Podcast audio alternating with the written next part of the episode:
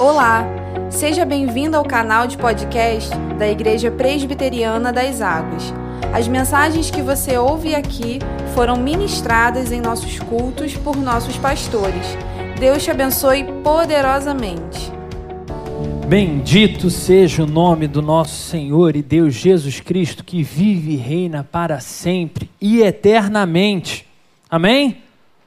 Louvado seja o Senhor por isso, que nos traz a sua casa nessa manhã, que nos permite transmitir o nosso culto para que outros possam acompanhar mesmo à distância.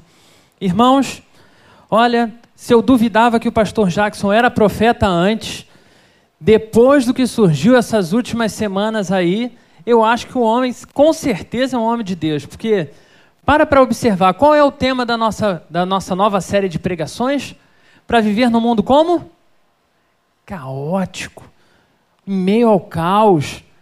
E cada vez que a gente pensa que a gente está se aproximando de sair do caos, parece que algo novo acontece e a gente precisa voltar os nossos olhos para as Escrituras Sagradas, para olhar para o que o nosso Senhor tem a nos ensinar em toda e qualquer circunstância, para lembrarmos sempre e mantermos viva a chama no nosso coração, que Ele tem a resposta para todas as coisas.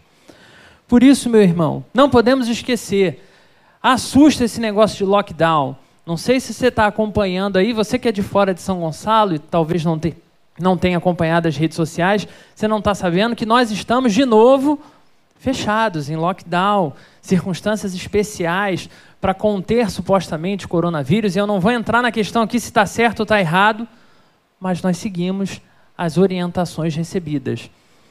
Dito isso, Sabemos que viver em lockdown é uma coisa angustiante, é uma coisa que tira a nossa paz, que deixa a gente vivendo a vida muito mais difícil. Caótica. Vida difícil, enclausurado. Lembro que essa semana eu atendi um, um dos meus pacientes, um dos mais novos, inclusive, e ele pegou e falou uma coisa genial para mim. Ele se aproximou e disse assim: Tio, 2020 é um ano com sabor de insegurança. Olha que é um gênio, não é? Um sabor de insegurança. E é exatamente isso que a gente tem vivido. Um ano caótico, que a gente não sabe se vai acabar o negócio do coronavírus, se vai chegar vacina, se vai chegar a solução para o nosso problema, se vai acabar esse negócio de fecha e abre o tempo inteiro. É um ano com sabor de segurança.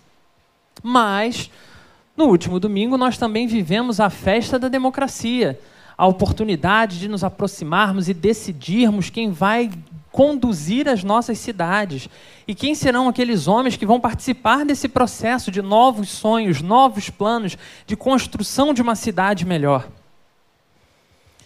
E é interessante observarmos que, mesmo diante de novos projetos, grande parte da propaganda é em cima do que outros já fizeram de ruim e a oportunidade que se tem de mostrar a cidade que pode ser um lugar ainda melhor é usada simplesmente para apontar que os outros são piores do que eu, então escolham a mim. Caos, insegurança, dissensões, divisões de forma que não só existe toda essa questão política de luta, como existe uma questão de luta abaixo dessas pessoas, onde amigos perdem as suas amizades muitas vezes de anos por pensar diferente politicamente. Hoje, nós iremos olhar para a palavra do Senhor, identificando a união do corpo de Cristo. É diante de todas essas questões, o mundo caótico, sabor de insegurança no ano de 2020 e vivendo tantas dissensões e tantas coisas que tiram a nossa paz e nos dividem, que eu te convido a abrir a sua Bíblia na primeira carta de Paulo aos Coríntios, capítulo 1. Nós vamos ler do versículo 10 ao versículo 17. Primeira carta de Paulo aos Coríntios, capítulo 1, do versículo 10 ao versículo 17. Nossa, esse 17 saiu até engraçado, né? Mas antes de lermos, convido você a fechar os seus olhos mais uma vez. Deus, o Senhor está na condução de todas as coisas, da minha vida, da nossa cidade, da nossa igreja. Senhor, confiamos inteiramente em Ti e te pedimos que o Senhor transforme a nossa forma de ver, que pelo poder da Tua palavra os nossos corações sejam quebrados e pelo agir do teu Santo Espírito que habita em nós, nós sejamos transformados ao ponto de viver uma vida dignamente como o Senhor espera. Que sejamos capazes, Senhor, de viver essa união do corpo de Cristo, mesmo nessa situação de lockdown. Que sejamos, Senhor, uma única igreja, vivendo para a honra e glória daquele que é o autor e consumador da nossa fé, Jesus Cristo. No nome de quem oramos. Amém.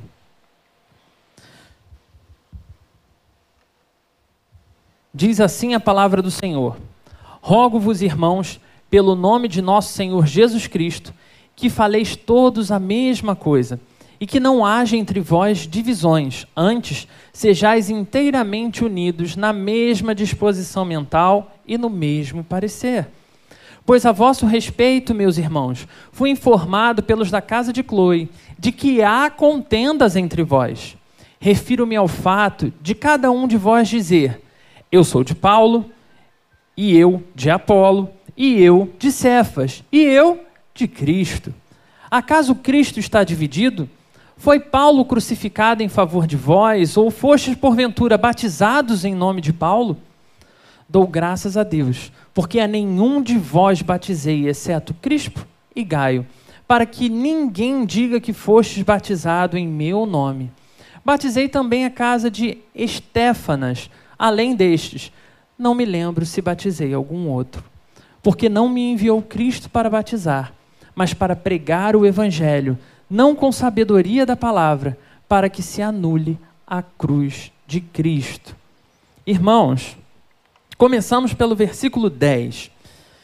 E aqui eu quero retomar o que a gente falou lá no, no início. Né? Vivemos num ano de um monte de coisa tirando a nossa paz. Não sei se você acompanhou as notícias nessa última semana. Nós, de novo, tivemos um evento demonstrando a pouca habilidade de pessoas em lidar com pessoas diferentes delas mesmas. O que, que eu estou querendo dizer com isso? O acontecido no sul do nosso país, agora não foi nos Estados Unidos, foi aqui, dentro da nossa casa, um evento onde um homem negro foi, de novo, é, surrado até a morte no supermercado. Uma situação altamente é, complexa e que a gente vê o como é fácil a gente se dividir. A gente se divide por política, a gente se divide por raça, que não é raça na verdade, já que somos raça humana, né? Nós nos dividimos por toda e qualquer coisa. Tudo é oportunidade para nos dividirmos. Porque o Flamengo é o melhor time, nós nos dividimos. Porque eu gosto de gato e não de cachorro, nós nos dividimos. Porque gostamos de sorvete de chocolate e não de morango tudo é motivo para arrumarmos briga. A igreja de Corinto era uma igreja de Corinto era exatamente uma igreja que vivia essas coisas. Uma igreja que tinha sido alcançada pelo nosso Senhor, uma igreja que tinha vivido a transformação de caminhar servindo a Jesus Cristo, uma igreja que recebe essa introdução do, do, do capítulo 1, do versículo 1 até o versículo 9, onde Paulo fala dos feitos dessa igreja, que são bons feitos. Dá uma olhadinha depois mas é uma igreja que, embora tenha muitas coisas boas, é uma igreja que ainda se permite dividir por qualquer coisa. Ela era cristã, mas vivia essas divisões. E aqui eu queria te convidar a olhar para esse versículo 10, onde Paulo vai trazer cinco orientações para facilitar a vida dessa igreja que vivia essa divisão a igreja que era cristã, mas tinham pessoas tão diferentes, que pensavam tão diferentes, já que eram pessoas de culturas diferentes, de lugares diferentes, estruturas financeiras diferentes. Tudo isso fazia com que essa igreja fosse composta das pessoas mais estranhas possíveis. Tipo aqui. Mas ainda assim, temos diretrizes aqui. E eu te convido a olhar para o versículo 10. A primeira diretriz que Paulo vai dizer é o seguinte: Faleis todos a mesma coisa. É fácil falar a mesma coisa? Irmãos, eu não sei quantos já tiveram a maravilhosa graça de ser casados. E se quando somos dois, duas pessoas que se amam, já é difícil falar a mesma coisa, imagina quando a gente fala de corpo de Cristo, olhando para a igreja de Corinto, uma igreja de mais de mil membros. Como falar a mesma coisa? Mas Paulo não para aí, vocês têm que falar a mesma coisa ele ainda vai dizer: não haja entre vós divisões. Não importa se é pobre ou, é, ou rico, não importa se é negro, branco, pardo, amarelo, ou seja lá o que for, ou rosa, ou laranja, como diz a, a minha sobrinha, né, nas categorias de pessoa dela. Ele ainda vai acrescentar outra coisa. Além de não nos permitirmos viver essas divisões, ele vai dizer: sejam inteiramente unidos. Então não basta falar a mesma coisa, não basta não basta falar a mesma coisa, não basta não permitir que hajam divisões, nós temos que viver como um só. E aí ele vai ainda esclarecer, se ficou alguma dúvida, as duas é, é, orientações finais vão deixar bem claro. Na mesma disposição mental e no mesmo parecer. Não tem para onde correr. Tem que ser todo mundo igual. Será que Paulo aqui está escrevendo aos Coríntios, os irmãos de Corinto, que é para todo mundo viver da mesma forma? Vamos passar então, como membros das águas, a usar sempre as mesmas cores do nosso pastor Jackson. A cor que ele editar para a semana é a cor que a gente vai usar para nos reunir. Vamos torcer todo para o Botafogo, infelizmente, porque ele torce para o Botafogo. Né? Vamos viver sempre olhando só do mesmo. É isso que significa pensar da mesma forma. Eu vi até amém, gente. Olha isso, até amém, porque eu falei que vamos torcer para o Botafogo. Só Jesus. Não é isso que Paulo está dizendo. O que Paulo está dizendo é que existem coisas que serão diferentes. Porque o irmão que é negro e o irmão que é branco, eles vão continuar sendo negros e brancos. E não vai ter nada que mude. Quer dizer, pelo menos até agora, né, a ciência não, não encontrou nada aí que mude essa situação. Até porque não é necessário. O que o Evangelho serve para nos apontar é que a única forma de vivermos todos esse evangelho que Paulo propõe é quando a gente olha para a resposta que Paulo dá no capítulo 2, versículos 1 e 2, quando ele diz o seguinte: Eu, irmãos, quando fui ter, fui ter convosco, anunciando-vos o testemunho de Deus, não o fiz com ostentação de linguagem ou de sabedoria, porque decidi nada saber entre vós, senão a Jesus Cristo crucificado. Portanto, meu irmão, minha irmã, a única forma de nós sermos um só corpo, de nós vivermos como uma só mente, de nós pensarmos as mesmas coisas, desejarmos as mesmas coisas, é enquanto a grande diretriz da nossa vida for o nosso Senhor Jesus Cristo. Paulo chama a atenção da igreja de Corinto, porque sabe que ali existem irmãs e irmãos fiéis ao Senhor. Sabe que as pessoas estão ali com seu coração no altar mas coisas ainda tiram o evangelho do centro das suas vidas. E porque essas coisas têm se tornado importantes, os irmãos têm olhado para todo tipo de outras divisões. E é por isso que precisamos sempre retomar os nossos olhos para o alvo que é Jesus Cristo. Ele é o motivador de todas as coisas. Não podemos nos esquecer jamais disso. Ele precisa ser o centro. Paulo, após apontar essa diretriz, que parecem cinco, mas na verdade são uma só, né? O que ele quer é, sejamos um único corpo de Cristo, uma única igreja do Senhor. Ele vai acrescentar o versículo 11. E aí prepara o lombo que vem cajadada, irmãos. Né? Quem avisa, amigo é. Opa, versículo. Pois a vosso respeito, meus irmãos, fui informado pelos da casa de Chloe de que há contendas entre vós. Refiro-me ao fato de cada um de vós dizer: Eu sou de Paulo, e eu de Apolo, e eu de Cefas, e eu de Cristo. E aqui eu queria que a gente já fizesse uma outra reflexão, no sentido de pensarmos quem eram esses homens. Paulo era um homem fiel ao Senhor? Sim? Ele era um missionário, ele era um missionário, ele era o de missionário daquele período. Era um homem que tinha uma história, onde ele chegava, as pessoas celebravam a chegada dele de tão grande, de tão grande que era a sua relevância. Era um homem que reanimava igrejas a partir da simples é, apresentação de uma carta trazendo esperança, dizendo que os sofrimentos vão continuar, mas Jesus Cristo estará conosco apesar dos sofrimentos. Paulo era esse cara sinistrão. Mas não era só de Paulo que tinha a coalizão ali dentro. Tinha também aqueles que gostavam do Apolo. E Apolo é um personagem também fantástico nas Escrituras. Apolo, quando a gente vai estudar sobre esse personagem, a gente descobre que ele era um homem de uma intelectualidade ímpar. Ele era um homem tão brilhante que a forma como ele expunha as escrituras fazia com que, que os homens mais cultos ansiassem por se aproximar do cristianismo. As pessoas, ouvindo Apolo, elas entendiam que ser intelectual era também um chamado para servir ao Senhor. E temos Pedro. Pedro é o bom e velho irmão tradicional que não bate palma na igreja, que é, né, estava no grupo dos circuncidados, circuncidados, circuncidados mesmo, é, quase que não sai, né? Era aquele ali do seguir mais a orientação mais tradicional da igreja. Blocos diferentes dentro de uma mesma igreja. E aí ainda tem esse grupo que eu sempre olhei e falei: esse é o grupo certo, o grupo de Cristo, que não é de Paulo, não é de Apolo, não é de Pedro, que é Cefas, né?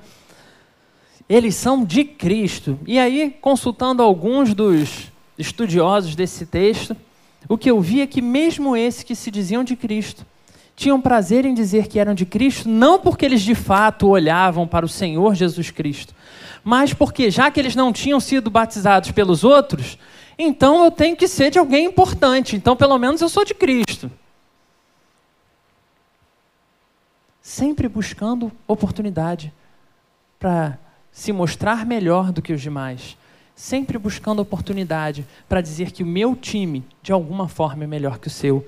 Sempre buscando toda e qualquer situação para fazer divisões de poder, de hierarquias, de forma que nada tem a ver com o evangelho proposto pelo nosso Senhor. E aí, quando Paulo diz, ó, se vocês têm dúvida do que eu estou falando, é disso que eu estou falando. Por isso ele apresenta os times principais que haviam na igreja de Corinto.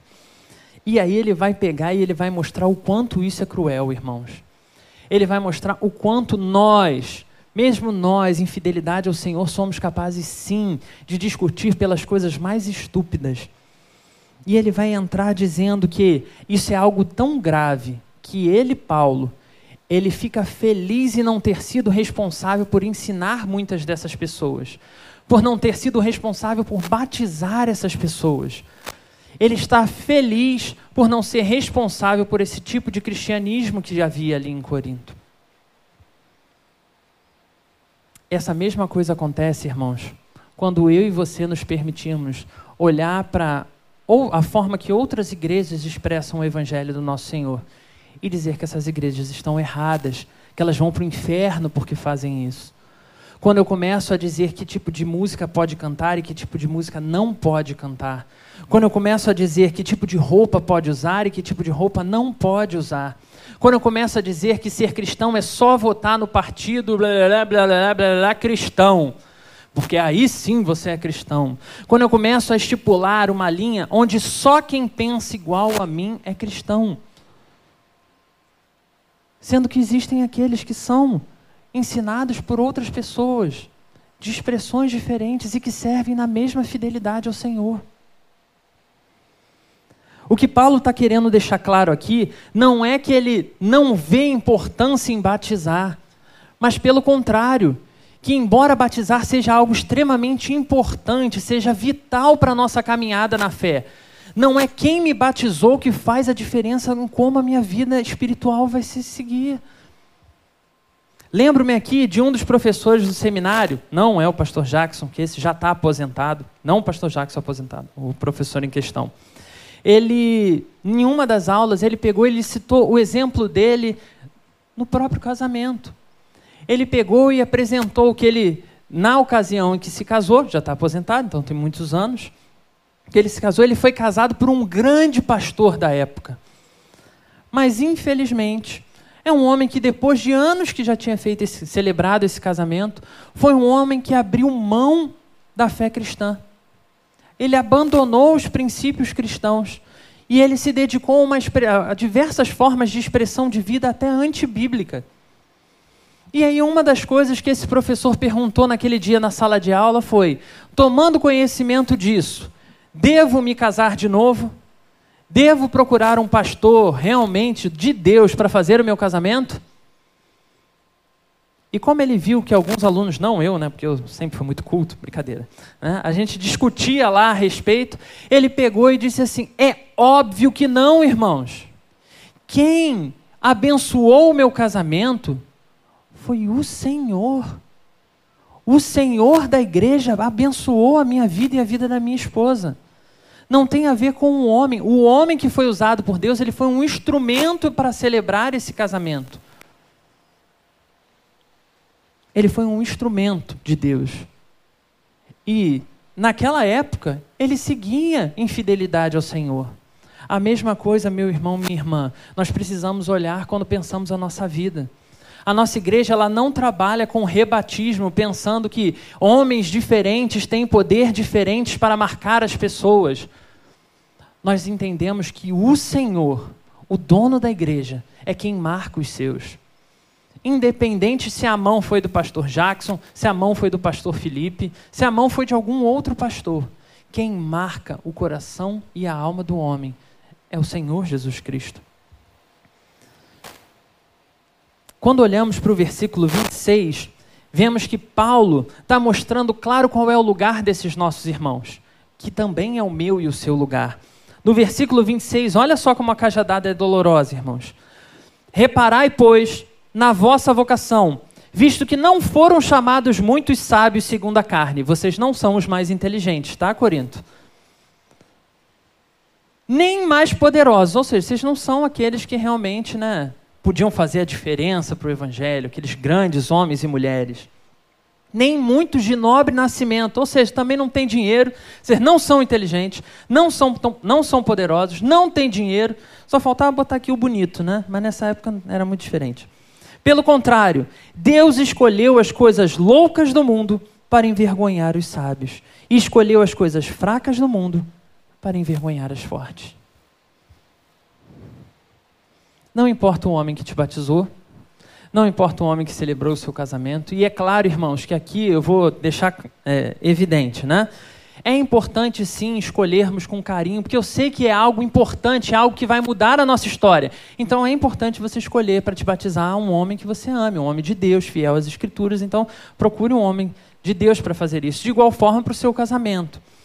Só que a nossa fé nos garante que não tem a ver se essa pessoa vai continuar em fidelidade às Escrituras ou não depois, para eu rever quem eu sou. Quem eu sou é, uma vez que eu passo por esse processo do batismo e passo a fazer parte do corpo de Cristo, eu estou conectado no corpo de Cristo, tanto quanto o homem que me batizou. E eu caminho nessa jornada exatamente como ele, sendo responsável pelos meus erros e os meus pecados, assim como ele, que continua sendo um homem falho, um homem pecador, um homem que pode ser conduzido a errar.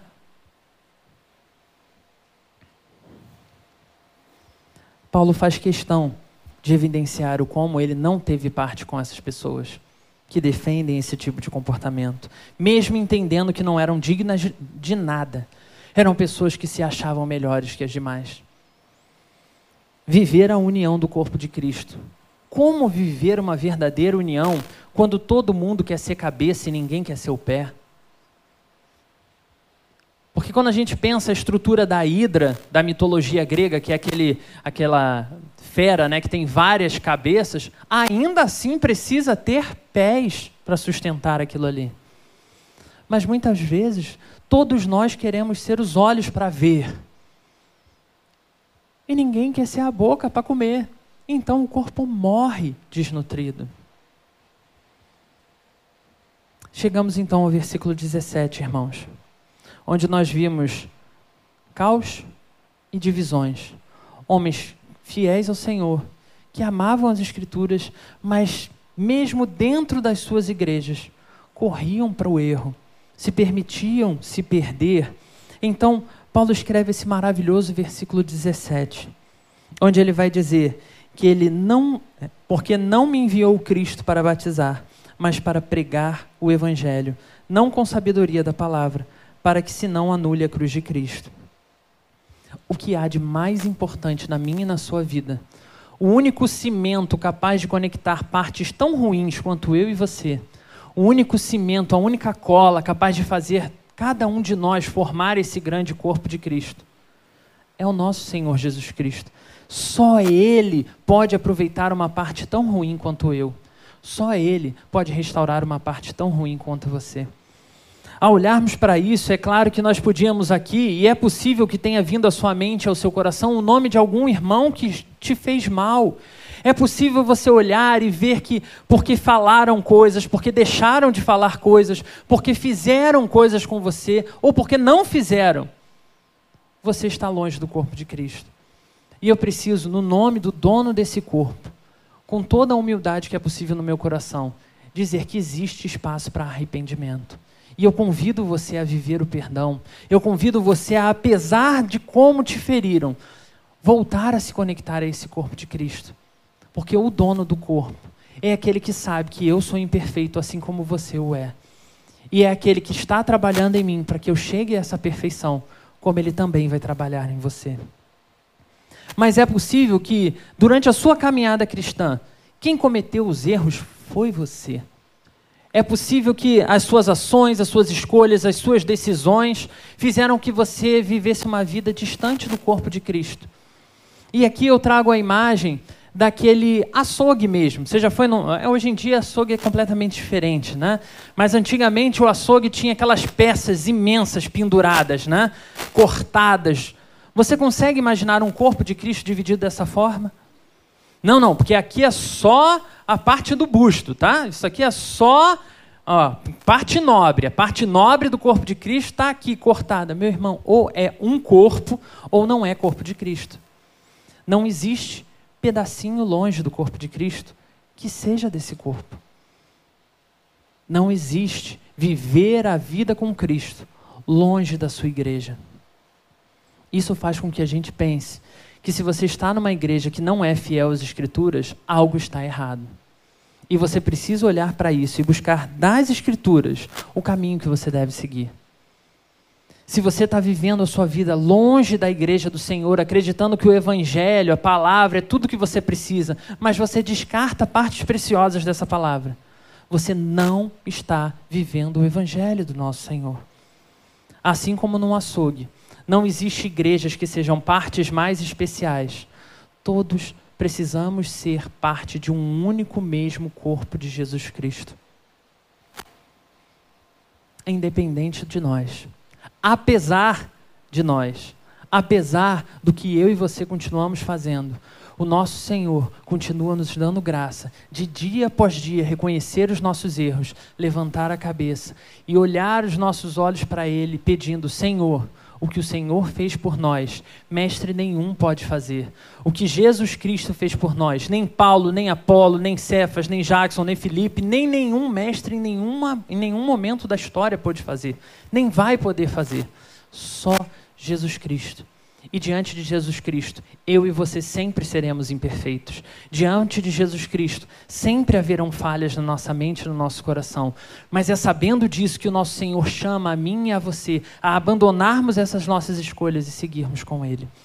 Então, se você também tem vivido na igreja, mas percebe que tem vacilado, se você tem caminhado com o Senhor e percebe que muitas das suas escolhas têm promovido dissensões, divisões, têm feito outras pessoas viverem uma vida mais angustiada, eu te convido a olhar para Jesus Cristo e entender que Ele é aquele que repara o homem leproso em homem são.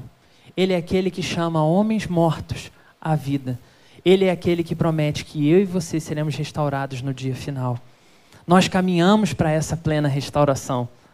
Até lá, infelizmente eu e você vamos errar. Então que nós sejamos as pessoas a olhar para a carta de Corinto, não pensando, de Coríntios, não pensando que eles erravam, mas entendendo que vai fazer parte da caminhada. Que eu preciso olhar para os meus pecados, dobrar os meus joelhos, clamar por perdão, levantar dali e viver uma vida para a glória do nosso Senhor. Mas por fim, é possível que você tenha vivido a sua vida até aqui sem qualquer contato com esse corpo. Você viveu bem e nesse 2020 você tem experimentado todo o caos dessa situação. Sofrimento, isolamento, dificuldades. Tem hora que parece que tudo é político, tem hora que parece que tudo é de saúde. Caos. Em que informação, informação eu devo confiar? E eu convido você a olhar para os versículos 30 e 31 desse mesmo capítulo 1, que diz o seguinte: Mas vós sois dele, em Cristo Jesus, o qual nos tornou da parte de Deus sabedoria e justiça e santificação e redenção, para que, como está escrito, aquele que se glorie, glorie no Senhor. O Senhor Jesus é aquele que hoje, nessa manhã, convida você a fazer parte de um grande corpo, um corpo falho, um corpo limitado, um corpo que caminha para a perfeição, mas que até atingir essa perfeição ainda há de sofrer e fazer muito sofrer. Mas é um corpo que nos momentos mais difíceis, como de lockdown, pode permanecer junto em oração.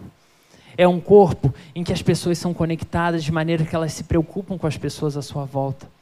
É um corpo em que Jesus Cristo se faz presente nesse momento, onde nos reunimos como corpo de Cristo, mesmo à distância. O Senhor está aqui conosco e está aí com você na sua casa. Ser corpo de Cristo tem que ser a coisa mais importante da nossa vida. Viver essa união no Senhor é tudo que vai importar para que sobrevivamos a esse caos. Viver como um só corpo, não porque somos os melhores, mas porque confiamos naquele que é, sem dúvida nenhuma, o melhor. Você pode fechar os seus olhos? Deus, obrigado, Senhor, pelo sacrifício de Jesus Cristo na cruz por nós. Obrigado, Deus, porque apesar de nós, o teu amor foi tão grande que o Senhor pegou a cada um de nós em nossa miséria e nos reconectou a teu maravilhoso corpo, Senhor.